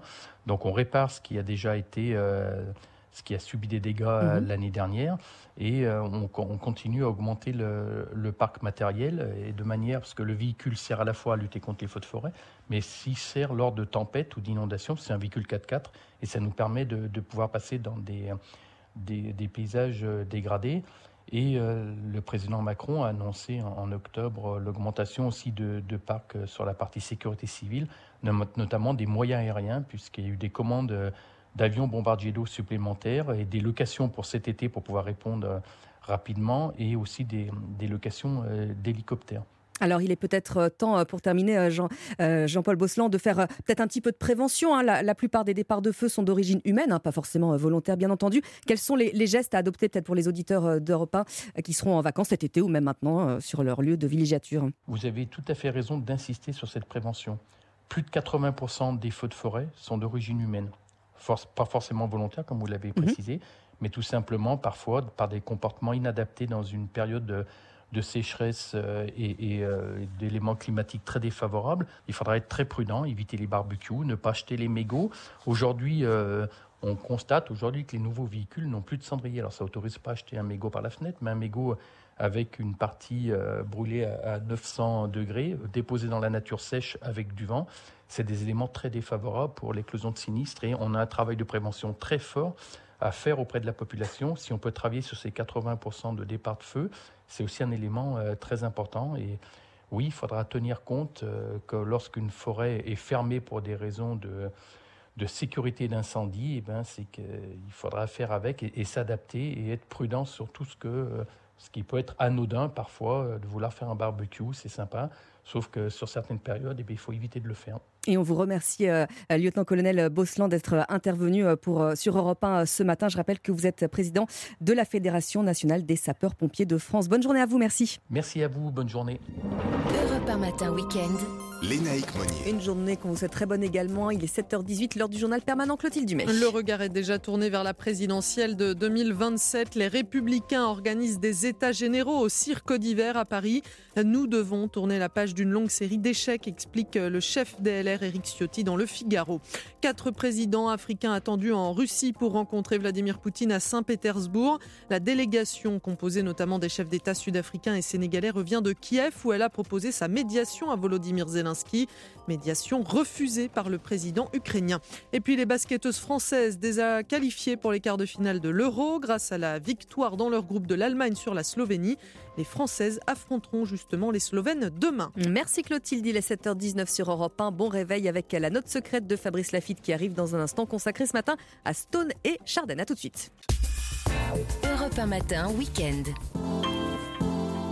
La note secrète, comme tous les week-ends sur Europe 1. Bonjour Fabrice Lafitte. Bonjour les Naïcs. Alors ce matin, vous nous emmenez en Normandie pour retrouver euh, un duo culte de la chanson française des années 70 avec ce petit air là qu'on a tous chantonné un jour. Les vaches rousses, blanches et noires sur lesquelles tombe la pluie et les cerisiers blancs made in Normandie. Cette chanson est sortie il y a pile 50 ans, le 17 juin 1973. Made in Normandie est le deuxième plus grand succès d'Annie Gautra, alias Stone, et d'Éric Chardin, couple à la scène comme à la ville. D'ailleurs, savez-vous pourquoi s'appelle-t-elle Stone? Alors, je vous donne la réponse. Plus jeune, ses amis la surnommaient Petite Stone, en rapport à sa coupe de cheveux mi-long, identique à celle de Brian Jones, le guitariste et harmoniciste des Rolling Stones. Les deux artistes se sont rencontrés en 1966 grâce à votre radio préférée, Europe 1, lors d'une soirée Salut les copains. Le jour de l'ascension 1973, Stone et Chardin se produisent sur scène à Le Hutrel, un petit quartier de la ville de Saint-Lô dans la Manche, lors d'une fête locale. Éric Chardin profite de ce séjour pour ensuite faire un pèlerinage sur les plages du débarquement en Normandie. Cette escapade historique lui donne l'idée d'une chanson sur un soldat américain qui, lors de la Seconde Guerre mondiale, débarque en Normandie le 6 juin 1944 et garde par la suite en mémoire cette région de France. Et alors Fabrice, lors de l'enregistrement, Stone doit chanter dans une tonalité beaucoup trop haute pour sa voix, au risque même d'abîmer ses cordes vocales. Hein. Alors Stone demande à Eric Chardin la possibilité de chanter un peu plus bas, ce qu'il refuse. Il rétorque ⁇ J'ai peur que ça pète un peu moins ⁇ à sa sortie, Europe 1 est la première radio à soutenir et à diffuser quasiment en boucle Made in Normandie sur ces grandes ondes de l'époque.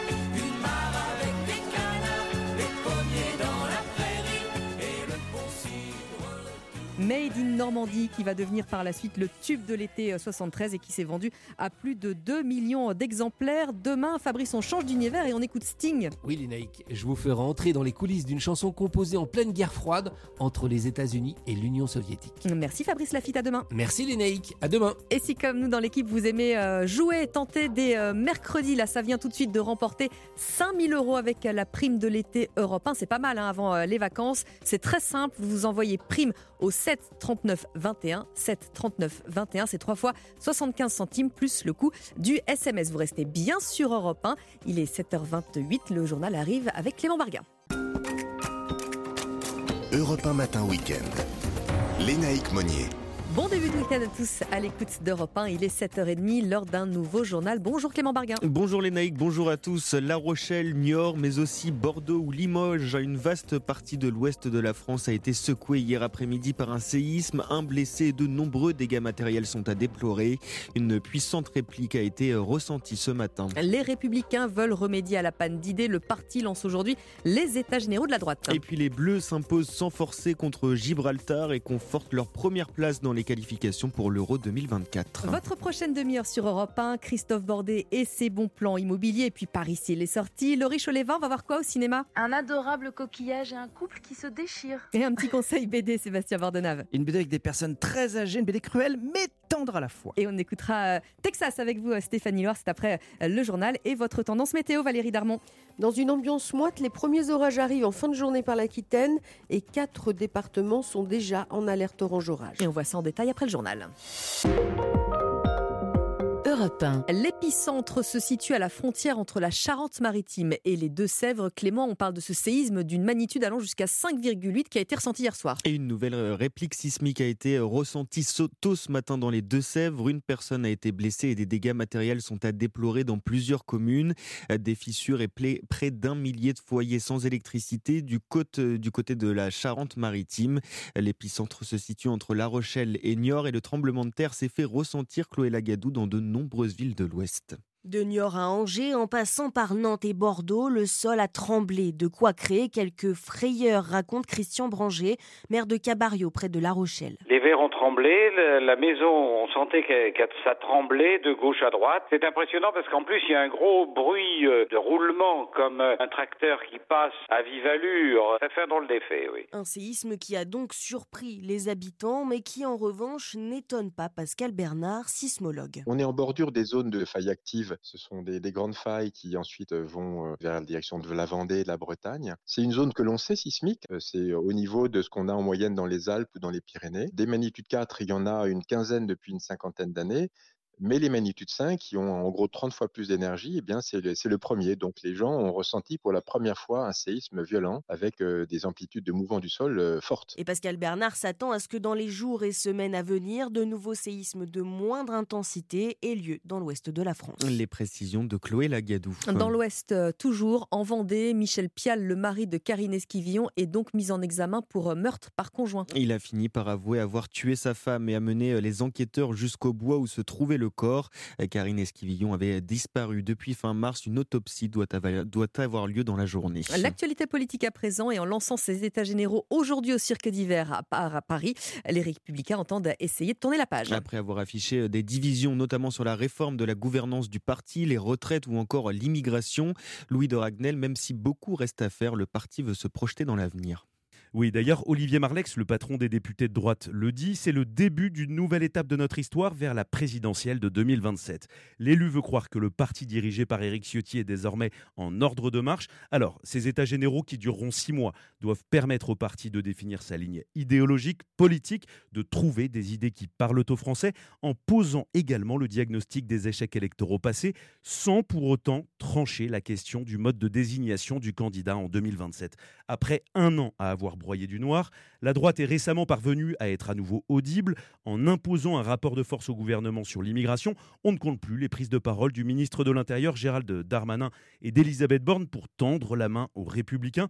Pour autant, le parti reste confronté au défi de l'unité alors qu'un remaniement pourrait intervenir bientôt en faisant la part belle à la droite. Ce n'est ni à l'ordre du jour maintenant ni demain, conclut un cadre convaincu que les républicains peuvent incarner une véritable alternative à Emmanuel Macron en 2027. Louis de Ragnel, chef du service politique d'Europe 1. L'actualité, c'est également euh, ce drame. hein. Au large de la Grèce, les recherches se poursuivent, mais sans espoir de retrouver des survivants plus de trois jours après le naufrage d'un bateau de migrants. Le bilan provisoire reste de 78 morts et 104 rescapés, mais des centaines de personnes sont toujours portées disparues. Wilfried de Villers est l'envoyé spécial d'Europe 1 à Kalamata, le port de Péloponnèse, où les rescapés ont été accueillis et où les familles viennent aux nouvelles. Très tiré, mine fatiguée, depuis deux jours, des dizaines de personnes attendent inquiètes. Assises à l'ombre d'un arbre, Mahmoud tente de rassurer Selim à la recherche de sa femme et de son frère. Il me dit souvent, je sens qu'ils sont morts. Je lui réponds tout le temps qu'il faut espérer et attendre. Mais le temps est aussi un problème, parce que chaque minute qui passe, on la ressent comme une heure. Comme eux, Ali a sauté dans un avion depuis Londres dès qu'il a appris la nouvelle. Ses cousins étaient sur le bateau qui a sombré en pleine mer. Ce matin, on nous a dit qu'une quinzaine de Pakistanais ont été secourus mercredi. Alors on espère que les membres de notre famille et nos proches qui viennent de la même région soient parmi les rescapés. Il dénonce le peu de communication des autorités grecques. Si les opérations de secours se poursuivent toujours, il faut informer les familles. Mais on ne sait rien sur les dépouilles qui ont été retrouvées, ni sur l'avancée de l'identification des corps. C'est très frustrant. Un peu plus loin, un homme égrène les noms des survivants égyptiens pour fondre en larmes quand il réalise que le nom de son frère n'y apparaît pas. Kalamata, Wilfried de Villers, Europe 1. Toujours dans l'actualité euh, internationale, quatre présidents africains, dont deux d'Afrique, dont ceux d'Afrique du Sud et du Sénégal, arrivent aujourd'hui à Saint-Pétersbourg. Ils s'étaient d'abord rendus à Kiev. Ils doivent rencontrer Vladimir Poutine pour tenter une médiation dans le conflit ukrainien. Le président Zelensky a rejeté toute possibilité de négociation avec Moscou dans l'immédiat. Dans la soirée, la France a condamné des bombardements russes menés sur la région de la capitale ukrainienne. À 7h36 sur Europe 1, on termine avec euh, le foot. Il n'y a pas vraiment eu de surprise, hein, Clément, hier soir avec la victoire des Bleus au Portugal. 3-0 face à Gibraltar, c'est un sans faute pour l'instant euh, dans ses qualifications pour l'Euro 2024. Victoire précieuse, Jean-François Pérez, mais sans grand frisson. Oui, il faut dire que le contexte ne prête égard à se sublimer. Un stade qui sonnait creux, une chaleur proche des 30 degrés, une pelouse médiocre. Les Français ont été loin d'être irrésistibles, mais ils ont fait le métier. Malgré quelques moments chauds à gérer pour la première sélection de Brice Samba au poste de gardien et de Wesley Fofana en défense, ils n'ont pas pris de but. Et puis le score aurait pu être bien plus lourd. Trois barres transversales, un poteau. Pas de quoi gâcher tout de même la soirée portugaise du sélectionneur Didier Deschamps. Ça se joue euh, oui, à quelques centimètres qui aurait pu euh, être converti en but. Il y a eu euh, 4-5 arrêts de, de, bonne qualité du gardien. On a eu des, des frappes qui n'étaient pas cadrées aussi. On a eu une bonne qualité de centre aussi. Avec plus d'efficacité, ça aurait pu être euh, plus lourd, mais On l'a pas eu. Deschamps, le pragmatique, se satisfera de cette troisième victoire en autant de matchs dans ces éliminatoires. Les Bleus filent vers une qualification express pour l'Euro 2024. Ils reviendront en France en début d'après-midi pour préparer l'ultime rendez-vous de la saison dès lundi au Stade de France face à la Grèce. La pelouse du Stade de France qui va d'abord accueillir ce soir la finale du top 14 entre Toulouse et La Rochelle. Le coup d'envoi, ce sera à 21h. Et à suivre sur Europe 1 en direct et en intégralité, bien sûr. Merci Clément. Alors Valérie, pour tous les auditeurs d'Europe 1 qui s'apprêtent à ouvrir leur volet, qu'est-ce qui les attend aujourd'hui? Alors en Bretagne, Normandie, Pays de la Loire, le soleil alterne avec quelques passages nuageux. Mhm. Les nuages bas qui concernent surtout les côtes sud hein, de la Bretagne ce matin, mais ils laissent la place à de belles éclaircies par la suite et le temps va devenir de plus en plus lourd comme ailleurs. Du centre-val de Loire au bassin parisien sur les Hauts-de-France, du Grand Est et de la Bourgogne-Franche-Comté à l'Auvergne-Rhône-Alpes, le temps qui va rester estival toute la journée, encore plus chaud qu'hier. Après la dissipation de quelques bancs de, nu- de nuages bas ce matin en Nouvelle-Aquitaine et en Occitanie, le soleil va s'imposer, mais cet après-midi, ce ciel qui va devenir euh, très orageux, surtout en fin de journée. Les premiers orages vont éclater près des Pyrénées, remonter sur l'Aquitaine en soirée, avec de fortes pluies et un risque de grêle localisé. On a quatre départements qui sont déjà en vigilance orange orage, et il va faire jusqu'à 34 degrés de la côte basque au Languedoc.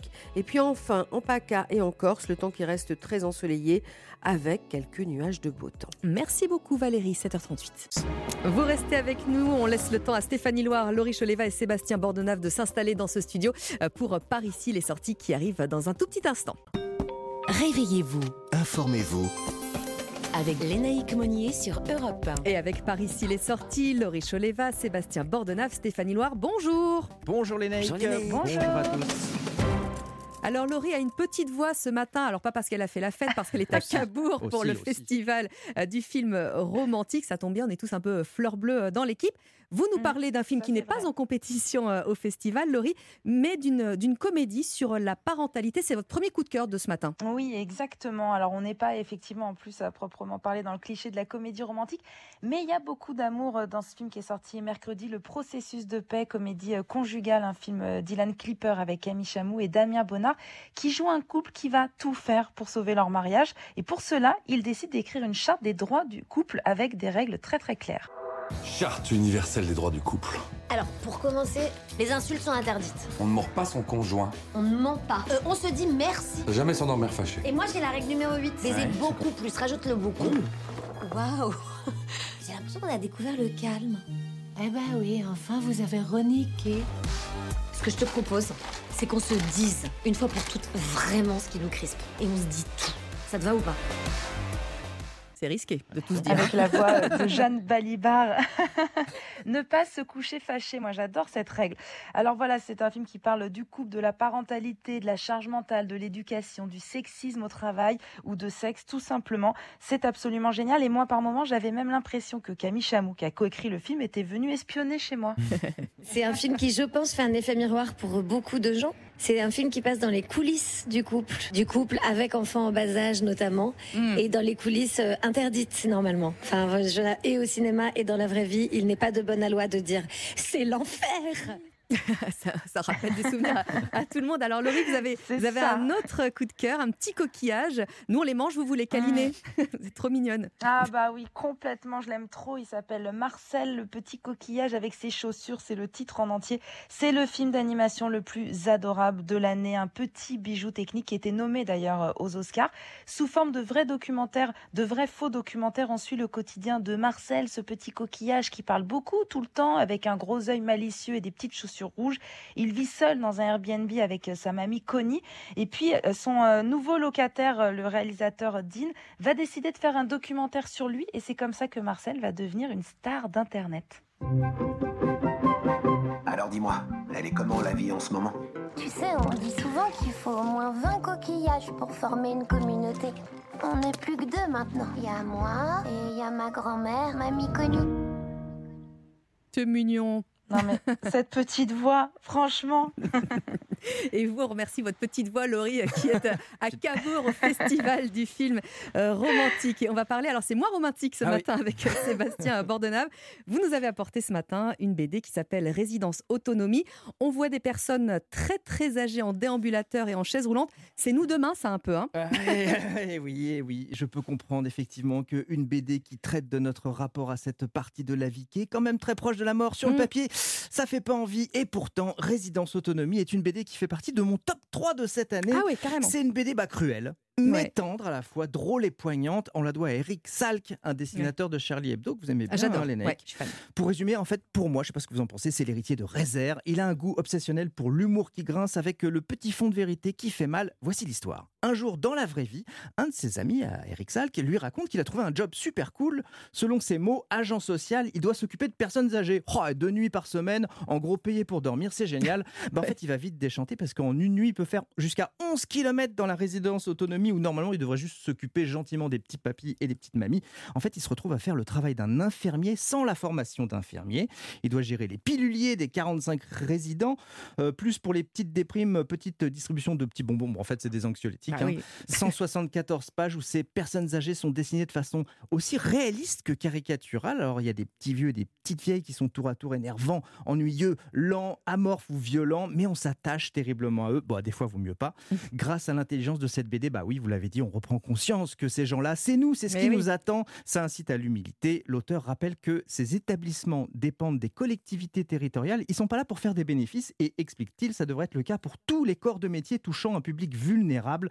Voilà une BD assez euh, bouleversante. Résidence autonomie chez Dargo de monsieur Eric Salk. Et on l'adore déjà. Merci beaucoup euh, Sébastien. Alors euh, Stéphanie, avec vous, on va parler d'un comeback ce matin. C'est le retour du groupe écossais Texas. Le groupe s'est fait connaître en 1989 avec le single I Don't Want a Lover, extrait de leur premier album Southside qui s'est vendu 2 millions d'exemplaires à travers le monde. C'est beaucoup. Mm, Pour vous rafraîchir la mémoire, ça sonne comme ça.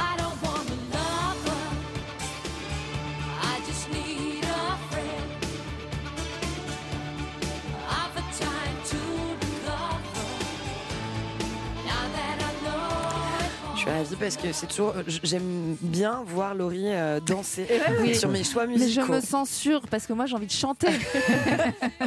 Mais allez-y. Non, je veux pas vous infliger Euh, ça. Pour célébrer euh, cet anniversaire, la formation de Charlene Spiteri, qui a cette voix Ah, si magnifique. identifiable, Ah, et, et ses acolytes, et, et- et bien, ils nous offrent. euh, une- Pardon, j'ai dit ses acolytes. C'est ça, Acolyte. ces Et ces acolytes offrent euh, aux fans une compilation de leurs tubes et de leurs plus grands succès. Alors autant vous dire qu'il y a de quoi faire, hein, il y a de la matière avec ce disque puisqu'il couvre la période de 1989 à 2023. Parmi les titres, les morceaux phares comme Say What You Want.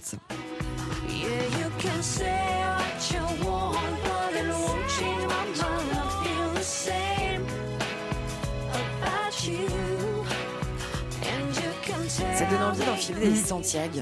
Mais grave, on reste dans la thématique de, Ouais. de Sébastien. Euh, sur cette compilation, parmi les, les incontournables tubes de Texas, il y a aussi, rappelez-vous, Everyday Now ou encore Black Eyed Boy.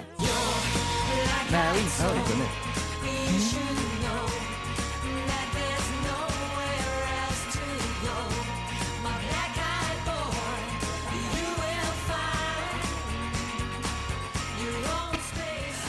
Merci Stéphanie. Alors euh, l'album euh, est sorti euh, hier hein, et puis Texas, on peut aller le voir en concert la semaine prochaine, samedi de la semaine prochaine, le 24, au château du Tillolois. Merci beaucoup à tous les trois. Europe 1 matin week-end. Lénaïque Monnier. Et à 7h49 sur Europe 1, il est l'heure de faire un point sur l'actualité avec le journal permanent Clément Barguin. Après des semaines à affirmer que sa femme était partie volontairement, Michel Pial est finalement passé aux aveux. Il dit avoir tiré accidentellement sur Karine Esquivillon alors qu'il prenait en photo sa carabine pour la mettre en vente. Michel Pial a été mis en examen pour meurtre sur conjoint et placé en détention provisoire. Des craintes de débordement malgré l'interdiction de la manifestation contre le chantier de la ligne Lyon-Turin. Des tentes ont été plantées dans la vallée de la Moria moyenne où 4000 personnes sont attendues ce week-end. Les autorités s'attendent à la présence d'une centaine d'éléments radicaux. 2000 policiers et gendarmes sont mobilisés. Elon Musk fait son show à Paris. Le patron de Tesla, SpaceX et Twitter était au salon Vivatech où il a annoncé vouloir doter dès cette année un premier être humain d'implants cérébraux. Pas d'annonce en revanche concernant l'éventuelle arrivée d'une usine Tesla en France. Et puis ce soir, c'est la finale de top 14 de rugby au Stade de France. Toulouse affronte La Rochelle. Coup d'envoi à 21h. À suivre en direct sur Europe 1. Bien sûr, il est 7h50, autrement dit 8h moins 10. Vous restez avec nous. Christophe Bordet arrive avec un nouveau service de particulier à particulier pour vous aider quand vous voulez louer. Europe 1 matin, week-end. Lénaïque Monnier. Bienvenue chez vous.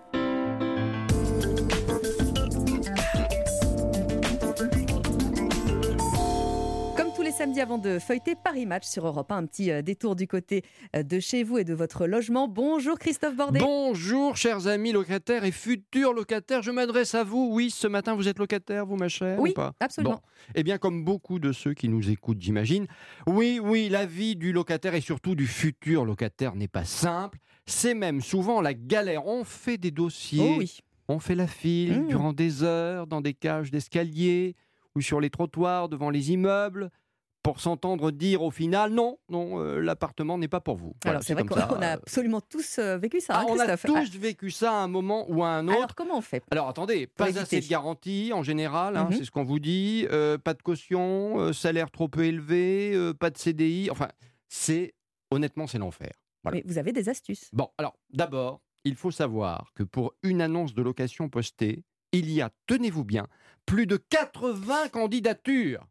C'est absolument Colossal. énorme. Et ça s'aggrave avec la situation actuelle. Beaucoup de locataires ne peuvent pas acheter leur premier logement et donc Il ils le reste. restent locataires. Eh ben oui. Selon PAP, particulier à particulier, il y a 17% de locations en moins alors que la demande a progressé de pratiquement autant. Bref, c'est l'effet ciseau ou l'effet entonnoir, comme vous voulez. Premier point pour espérer trouver un appart, eh bien, il faut faire les choses dans le bon sens. Ce n'est pas toujours le cas. Corinne Joly, présidente de PAP. Alors déjà, les dossiers, souvent les locataires s'en préoccupent après avoir postulé, alors qu'en réalité, il faut s'en préoccuper avant, puisque sinon on postule et finalement on n'a pas donné euh, les éléments de la candidature au propriétaire. En fait, le locataire, il commence à créer sa candidature quand un propriétaire lui répond. Il faut Eh ben faire les choses dans le bon sens. Voilà, on le dit, on le redit. Comment agir pour taper dans l'œil du propriétaire? Tiens. La bonne pratique, ce serait de commencer par faire son dossier, par regrouper ses pièces, pièces d'identité, justificatif de ressources, justificatif de domicile. Et une fois qu'on a créé son dossier, on peut candidater et on va maximiser ses chances de trouver un logement de cette manière.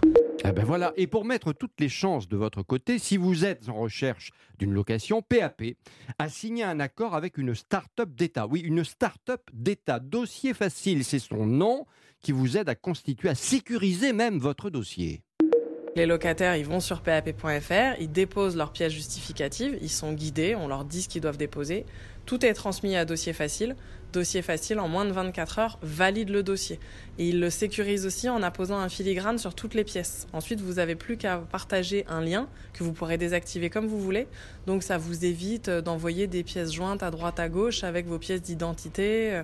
Là, vous avez un dossier conforme, sécurisé, et c'est lui qui va être transmis au propriétaire. C'est pas du conseil, ça, ouais. Bah oui, oui, c'est simple et surtout ça va très vite ensuite. Allez hop Le locataire va évidemment nous mettre ce qu'il cherche, donc euh, quelle surface, quelle localisation, quel budget.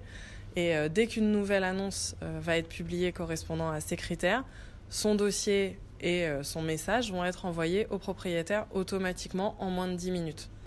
Un conseil encore, tiens, si vous n'avez pas de, de garant, Oui, ça arrive. il y a la garantie Visal. C'est une caution locative qui est accordée par Action Logement, c'est l'État. Elle garantit le paiement du loyer des charges locatives à votre propriétaire en cas de défaillance de paiement. Elle est gratuite et rassure forcément le bailleur. Bon, à un moment, il faudra rembourser, mais en tout cas, l'argent de l'État est là pour vous aider. Merci beaucoup, Christophe Europe 1.fr Bordet. pour retrouver notre Europe 1.fr petite pour retrouver la chronique. Et là, on va lire match. Et comme on vient de le dire avec Christophe Bordet, il est l'heure pour nous maintenant sur Europe 1 euh, de lire Paris Match avec Caroline Mangès. Bonjour Caroline. Bonjour Lénaï. Directrice de la rédaction euh, de Paris Match. Et, et cet hommage hein, que vous rendez euh, à deux femmes, alors on va rappeler le contexte, après l'horreur d'Annecy il y a quelques jours, une, bonne, une dizaine de jours, vous mettez à l'honneur deux femmes, deux héroïnes. On reparlera du jeune Henri dans quelques instants, mais là, nous avons en une deux jeunes femmes qui ont sauver la vie de ses enfants. Voilà, tout le monde connaît Henri le pèlerin et son mhm. sac à dos. On connaît moins Marilyn, 41 ans, et Pauline, 29 ans. Euh, l'une est assistante maternelle, l'autre est infirmière. Euh, l'assistante maternelle a vécu en direct l'arrivée euh, euh, de l'assaillant, puisque aujourd'hui on ne peut pas prouver que c'est un acte mhm. terroriste, ni que ça n'en est pas. D'ailleurs, on en reparlera peut-être. Et donc, euh, elle avait trois enfants avec elle, elle les a mis à l'abri et elle est retournée porter secours au petit qui avait été poignardé. Mhm. Et elle a cette phrase terrible. Elle raconte pendant que je comprimais ses blessures, le petit Ennio qui avait trois ans, allait s'évanouir. Je lui ai mordu le bras pour le tenir éveillé. Il ne fallait pas qu'il sombre. Donc c'était, elle était vraiment dans l'action. Mhm. Et est arrivée ensuite euh, Pauline, l'infirmière, qui l'a relayée pour comprimer les blessures. Et c'est grâce à ces deux femmes qui ne sont pas apparues sur toutes les chaînes de télé, etc., parce qu'elles étaient très euh, choquées, euh, que les enfants sont arrivés à Grenoble en état de pouvoir survivre et, qui sont, sont encore euh, vivants. Aujourd'hui. Et alors Henri, lui, il a été un peu plus solaire puisqu'on l'a vu un petit peu lui sur, euh, sur les plateaux. Hein. Bah alors Henri, lui, il, a, il est un peu dans le mysticisme mhm. quand même et euh, il s'est senti le devoir de témoigner. Et d'ailleurs, il y a une phrase assez amusante de l'évêque dans, ce, dans cet article qui dit il est temps que Henri le héros recède la place de nouveau à Henri le pèlerin. Et c'est ce qu'il va faire d'ailleurs, hein, puisqu'il a même demandé à Emmanuel Macron d'être à, l'inauguration de Notre-Dame. Euh, renouvelé euh, d'ici euh, d'ici quelques mois. Merci beaucoup Caroline Mangez. Au revoir les 7h58 sur Europe 1, vous restez bien avec nous. Le dossier du 8h est consacré aux incendies. On en parle dans un instant avec Geoffrey Branger dans le journal de Clotilde Dumais. A tout de suite. Europe 1.